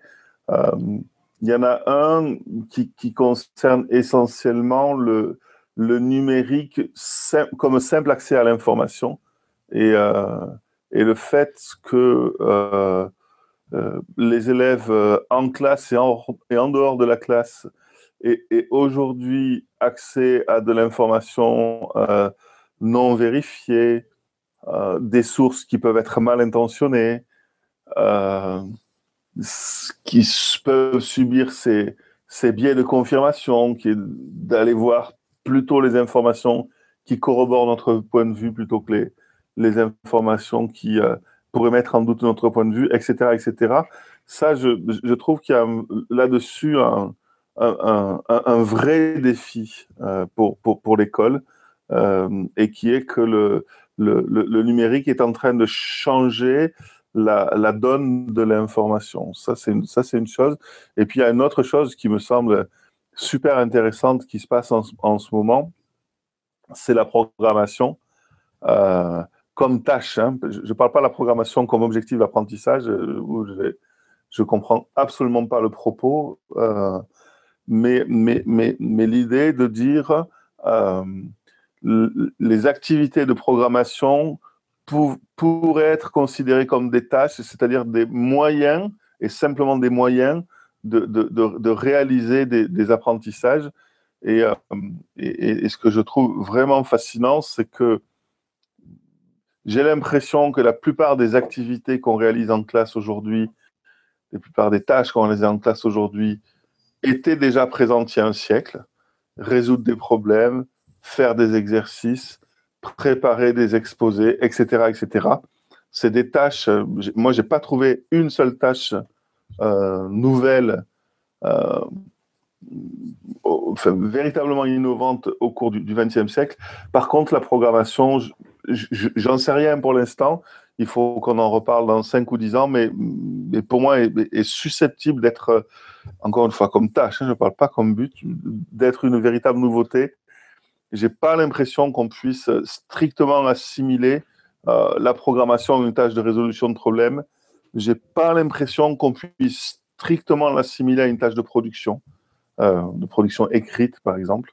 Et donc, je, je, crois qu'il y, a vraiment des choses, en gros, du côté de l'information comme enjeu et du côté de la programmation comme tâche, euh, qui, me, qui me semble profondément, ou en tout cas potentiellement, très nouveau. Bah, merci pour cette réponse euh, extrêmement précise et, et développée. Alors, euh, on va doucement, pardon, je bégaye. On va doucement se diriger vers la, fin de l'émission. Avant ça, je crois qu'il y a mon collègue Fabien qui aura une dernière question, et moi j'en ai une encore avant ça. Euh, en Alors à la fois à la lecture de livres et en t'écoutant, il y a un moment dans le bouquin, mais en fait c'est la toute fin c'est dans la conclusion, tu dis, alors j'ai pas la citation, hein, mais en gros, et tu, et tu, me dis si en paraphrasant je fais une erreur, mais tu dis que souvent, euh, ce que tu as appelé dans le livre innovation pédagogique, donc ces, ces 10 mythes, euh, souvent ramènent euh, les, une pratique, enfin les pratiques d'enseignement qui sont des pratiques extrêmement complexes, avec plein de dimensions, justement à une seule dimension.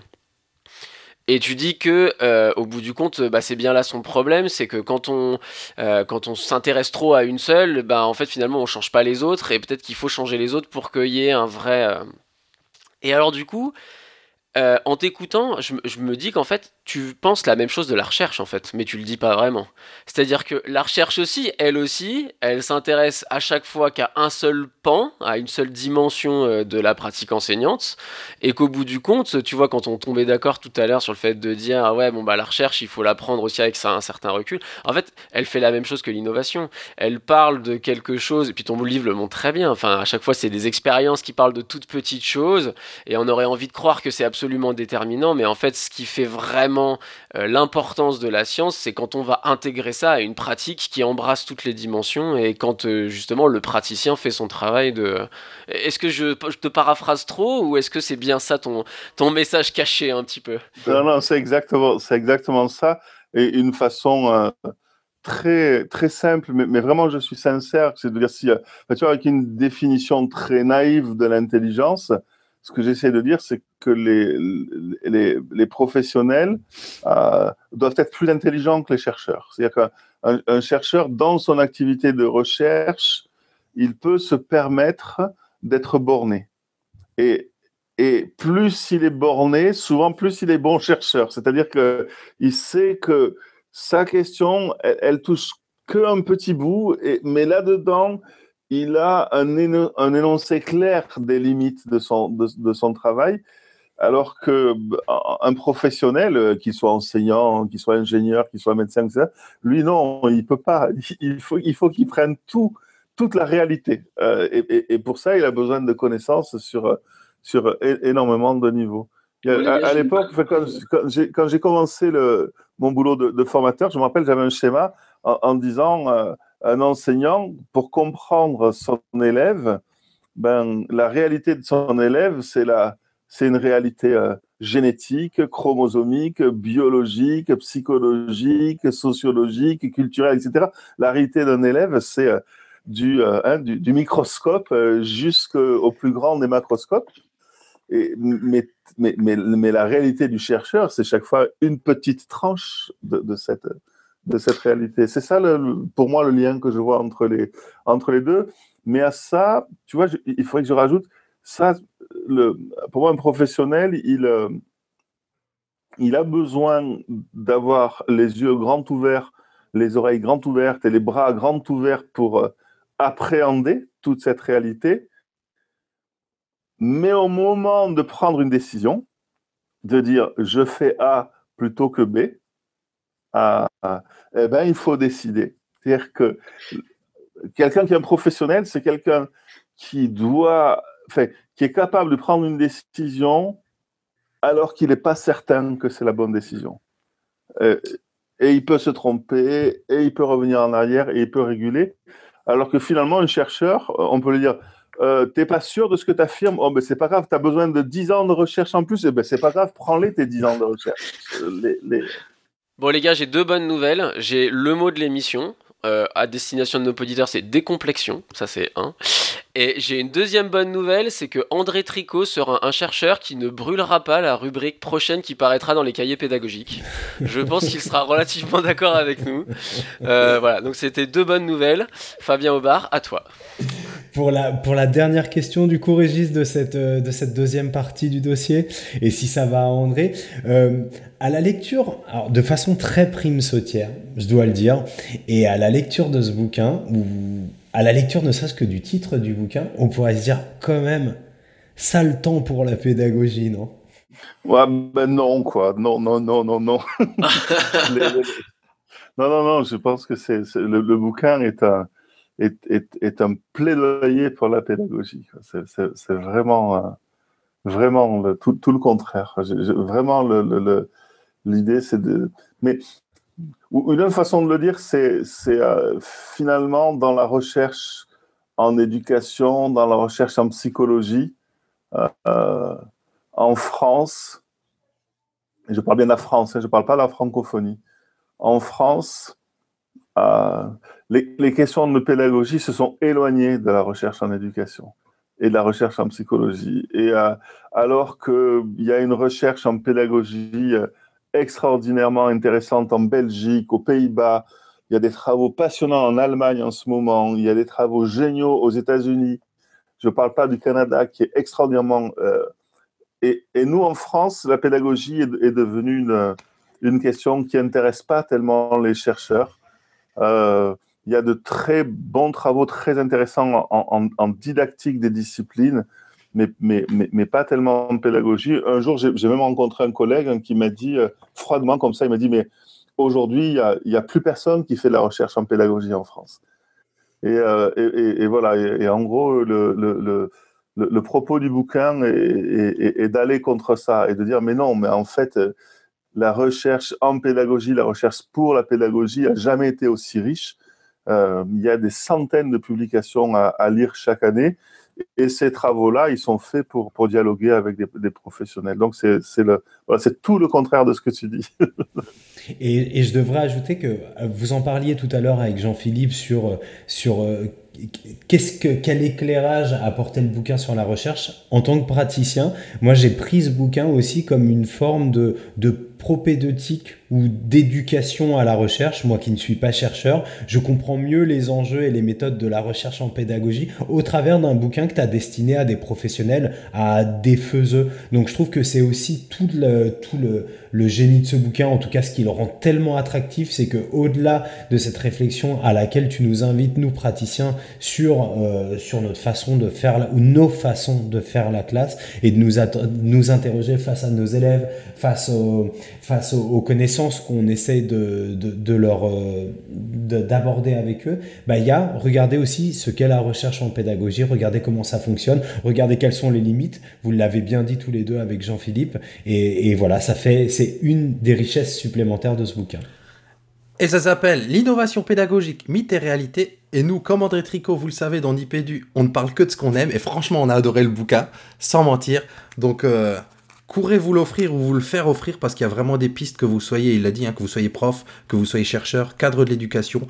Mais je vais parler pour ma paroisse. Vraiment, pour le prof, il y a vraiment du concret pour tous les jours, pour se remettre un petit peu en question, faire le petit pas de côté qu'il faut et avoir des billes surtout pour avoir le le recul et la vision sur ce qu'on fait. Tu voulais dire quelque chose, Fabien? Je t'ai vu lever le doigt. Ouais, que c'est en fait c'est un indispensable. C'est ça. C'est-à-dire que là c'est vrai, on a fait une trilogie, on a beaucoup parlé bouquin, mais là je m'adresse à tous les collègues, lisez ce bouquin pour de vrai. Alors décomplexion, Oh, hein, tu disais tout à l'heure, Jean-Philippe. Non non, mais c'est vrai, mais je sais que c'est pas bien, mais je m'en fous.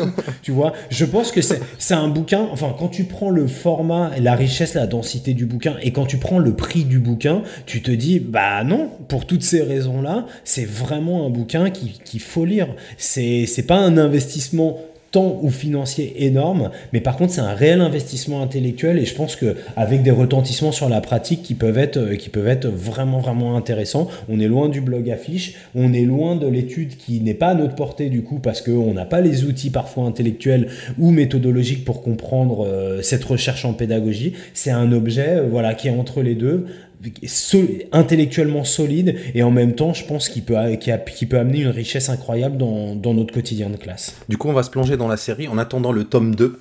Et d'ici là, je vous dis, on se retrouve dans le portrait chinois numérique. C'est parti. Portrait chinois numérique. Alors Fabien, c'est quoi le portrait chinois numérique Ah, t'adores hein, quand je fais le pitch du portrait chinois numérique. Alors, euh, c'est parti. Euh, André, on va chacun te poser une question à laquelle tu devras répondre du tac au tac, sans explication, sauf si on sent bien tous, tous les, tous les quatre, là, qu'il y a vraiment besoin d'apporter un éclairage parce qu'on comprend pas vraiment la réponse. Donc, on- les, les questions vont s'enchaîner et on va, je vous propose de commencer. Bah, Jean on fait Jean-Philippe, Régis et moi? Allez. Allez. Alors, cher André, si tu étais une application ou un logiciel, tu serais. Un traitement de texte qui corrigerait mes fautes d'orthographe, mais qui ne ferait pas de suggestions. J'achète. André, si tu étais un objet numérique, Ma bibliothèque iTunes. là, là moi, je veux en savoir plus. Il y a quoi dedans? Il y a des risques alcooliques Non, non, c'est juste, je suis, euh, je suis un fanatique de musique et, et- et ma bibliothèque euh, iTunes, c'est moi, en fait. Je fais plus la différence entre euh, moi et ma, et, ma, bibliothèque iTunes. Alors, je vais oser un truc, André, parce qu'il y a derrière Mhm. toi une photo qui m'intrigue. Je crois qu'il y a une espèce de. Une bassiste avec des cheveux Ouais, comme ouais, ça, là. ouais, Qui. Le- J'ai oublié son nom. Elle s'appelle Esperanza de son prénom et son nom de famille, je l'oublie tout le temps. C'est une bassiste de jazz qui est euh, extraordinaire. Donc, vous allez sur YouTube, vous cherchez euh, jazz, bass euh, et female et, ou Esperanza, son prénom. C'est une, une, une bassiste extraordinaire. Ok, je vais filer pendant que le prochain pose sa question. Ça, c'est, ça, ça, ça, c'est, ouais, c'est à toi d'aller chercher ça pour mettre ça dans les, les notes de l'émission. Et je tiens à dire à nos auditeurs qu'on a trouvé l'utilisateur d'iTunes et de la bibliothèque iTunes. C'est André Tricot. J'arrive pas, moi, avec iTunes. C'est incroyable. C'est vraiment un truc que je ne comprends pas la logique. Euh, euh, troisième question. Donc, un usage du numérique en éducation, André? Le TBI comme espace de négociation. Alors moi, je vais pas te demander de précision parce qu'on en sait un peu plus dans le bouquin. Il me semble. C'est à... Ah, c'est à je vais juste préciser que c'est Esperanza Spalding. Voilà. Merci. Et c'est donc à moi, un personnage de jeu vidéo de l'univers numérique ou une icône du web. Ted Nelson ou Douglas Engelbart. Voilà. Je ne les connais pas. Ouais, faut que tu nous en dises plus là. Il y en a un qui a inventé le. Ted Nelson a inventé l'hypertexte et euh, Doug Engelbart a inventé l'informatique personnelle, le traitement de texte, la bibliothèque en ligne, la souris. Ok, Voilà, Le mec, est- la moitié des concepts que tu utilises tous les jours, c'est un seul mec qui les a inventés. Et il a été euh, viré de l'université euh, en Californie où il travaillait en 1976 parce que l'université le trouvait pas assez productif. Et 1976, c'est l'année où, où démarrent Windows et Apple, qui sont les, les deux qui ont complètement euh, piqué les idées de, de ce, de ce pauvre Doug Engelbart qui a, qui, a, qui a tout inventé pour eux. Mm. Chez, chez Xerox, c'est ça? Ouais, c'est ça, il était à Xerox. Si tu étais un réseau social, La place de mon village, un jour de marché. Hashtag ça sent bon le cassoulet.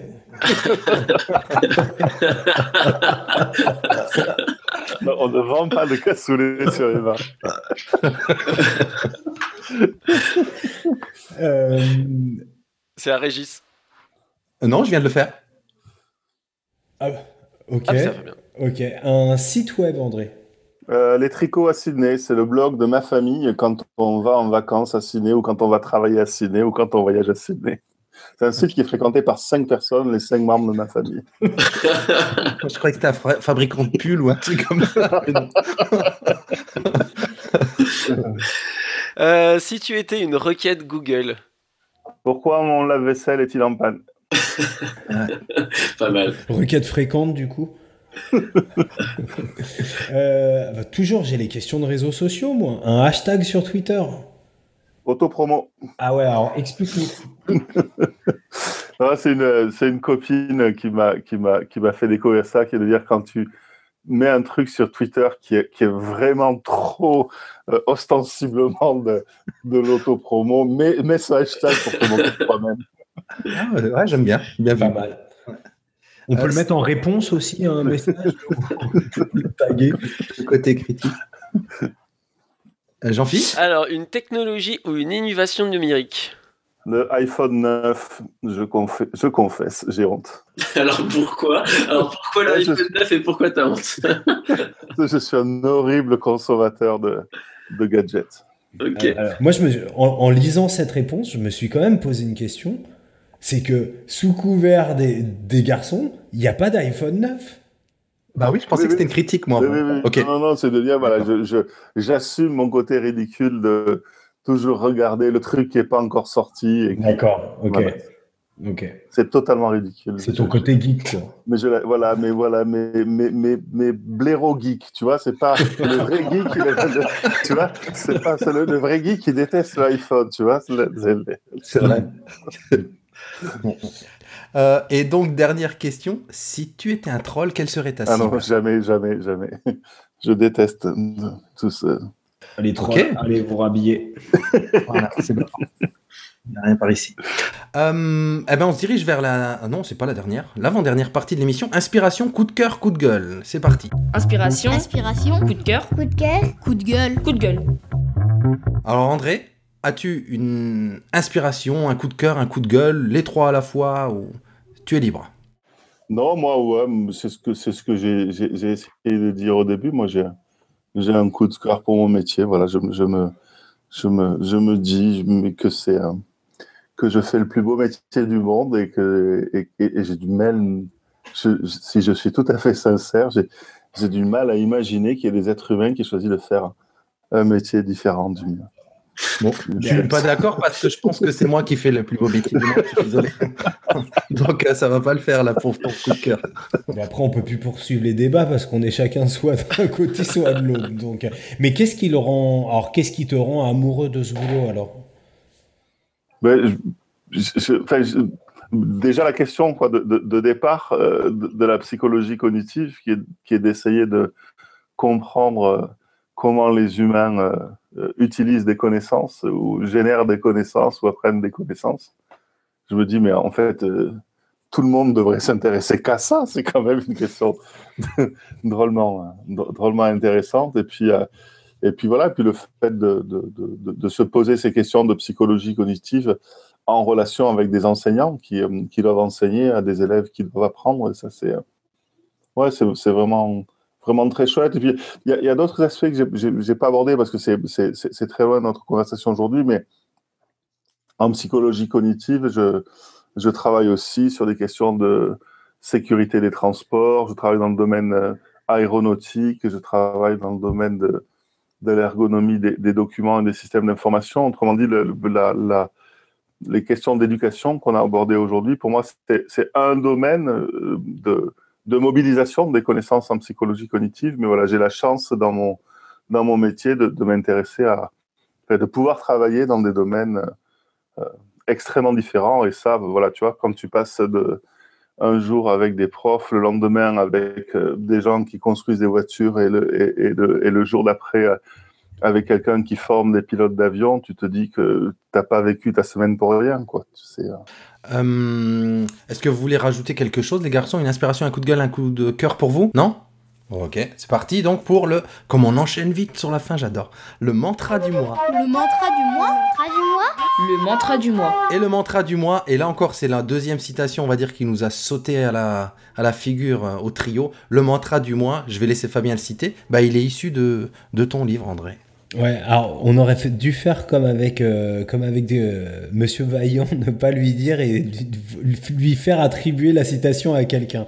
Ouais, ouais. Et c'est rigolo parce qu'avec Régis, Désolé. on avait, on avait vu la même chose. hein. On- je pense qu'on a repéré euh, cette même phrase. Tu dis dans le bouquin, où tu écris plus précisément, le plus grand mythe de l'histoire de la pédagogie est bien la pédagogie traditionnelle. Oui, oui, ça c'est un truc, enfin, je ne sais pas quelle est votre expérience à vous, mais moi qui, fréquente beaucoup les, formateurs d'enseignants et qui assiste à beaucoup de formations, le nombre de fois où j'ai entendu euh, cette expression, euh, oui, on fait A parce que ce n'est pas de la, pédagogie traditionnelle. Et donc, cette, cette idée, cet appel à la pédagogie traditionnelle pour justifier, tu vois, comme contrepoint, je me disais, mais alors, à chaque fois, j'essaie de comprendre euh, à quoi ils font référence quand ils disent ça n'est pas de la pédagogie traditionnelle. Et, voilà, je me suis, je, je- rendu compte que euh, c'était un, concept qui servait juste de, repoussoir, mais qui, désignait aucune réalité. C'était, c'est super intéressant comme, euh, comme prise de conscience, de dire, mais en fait, c'est un concept totalement creux. Ouais, une belle licorne. Et je vois que dans le conducteur de l'émission, les garçons, il y a une erreur. hein. Le mantra du moi, c'est sans S à moi, en fait. C'est un jeu de mots. Et en fait, c'est pas le mantra, le mantra du moi ou du nous, mais c'est plutôt le mantra du toi, André. Alors, toi, est-ce que tu as un mantra comme ça, une, une phrase qui t'accompagne euh, au quotidien et que tu aimerais partager avec les auditeurs et avec nous? Ouais, elle est courte, c'est never give up. Ok. Rock'n'roll. Et ouais. Bon, bah, on va se faire. euh, je vous propose qu'on se retrouve euh, à Ludovia avec la citation de André sur un t-shirt, le plus grand mythe de l'histoire de la pédagogie. Et puis, la pédagogie traditionnelle, on ferait un tabac, je pense. Euh, bon, André, pour ceux qui veulent te retrouver sur les réseaux, est-ce que bah, tu nous as parlé du, du blog familial, mais je pense pas qu'on va se retrouver par là. Où est-ce qu'on peut te retrouver sur les réseaux? Euh, Non, donc j'ai- ben, il suffit d'aller sur Google, euh, de taper André Tricot, puis voilà, j'ai un- site web dans lequel j'essaye de mettre à disposition mes, euh, travaux scientifiques, et, par ailleurs, je- j'essaye d'utiliser des trucs comme Twitter et Facebook, mais j'avoue que je ne comprends pas trop comment ça marche et à quoi ça sert. Et pour vous donner un, exemple de, de- de a quel- souvent, je suis sollicité par des entreprises hein, ou des, incubateurs. En fait, on me demande mon avis sur des choses. Et puis, il y a, quelques années, il y a quelqu'un qui, qui, dit oui, euh, euh, c'était un projet d'une entreprise qui voulait créer un truc qui euh, permettait à des gens de se mettre en relation et puis d'échanger des informations, des nouvelles, des photographies ou des impressions. Euh, en se, voilà, en- et, et, euh, et donc, moi, j'ai mis un, avis négatif en disant Mais, mais, mais c'est nul ce truc, ça, je ne vois pas à quoi ça sert, ça ne marchera jamais. En fait, le mec, il était invent- en train d'inventer le concept de, de réseau social. Et je, je comprenais tellement rien que j'ai j'ai trouvé que c'était une idée stupide. Mais c'est pas grave, Mark Zuckerberg, Zuckerberg a quand même bien réussi. Tout va bien. bon, ben euh, franchement, c'est une émission qui fait du bien. Parce qu'il y a eu vraiment du fond et on a bien ri, ça se sent jusqu'à la dernière seconde de l'émission. Donc un grand merci André, on redit encore une dernière fois tout le bien qu'on pense de ce bouquin qu'il faut filer acheter pour de vrai, euh, pour toutes les raisons qu'on a égrenées tout au long de l'émission. Merci, merci beaucoup à vous trois. Super moment. Et donc, euh, je, Les garçons je garde l'idée du t-shirt. On va te le, eh, on va te le faire, André. T'inquiète, on, va- on va te le faire. ouais. tu, vas, tu vas le recevoir en cadeau. Euh, les garçons aussi, à, bah, à très bientôt pour la prochaine émission de À Nipédie. très vite, les gars. Ouais, ouais, merci André, merci les garçons. Salut, merci. Ciao, ciao. Ciao. Et surtout, gardez la pêche.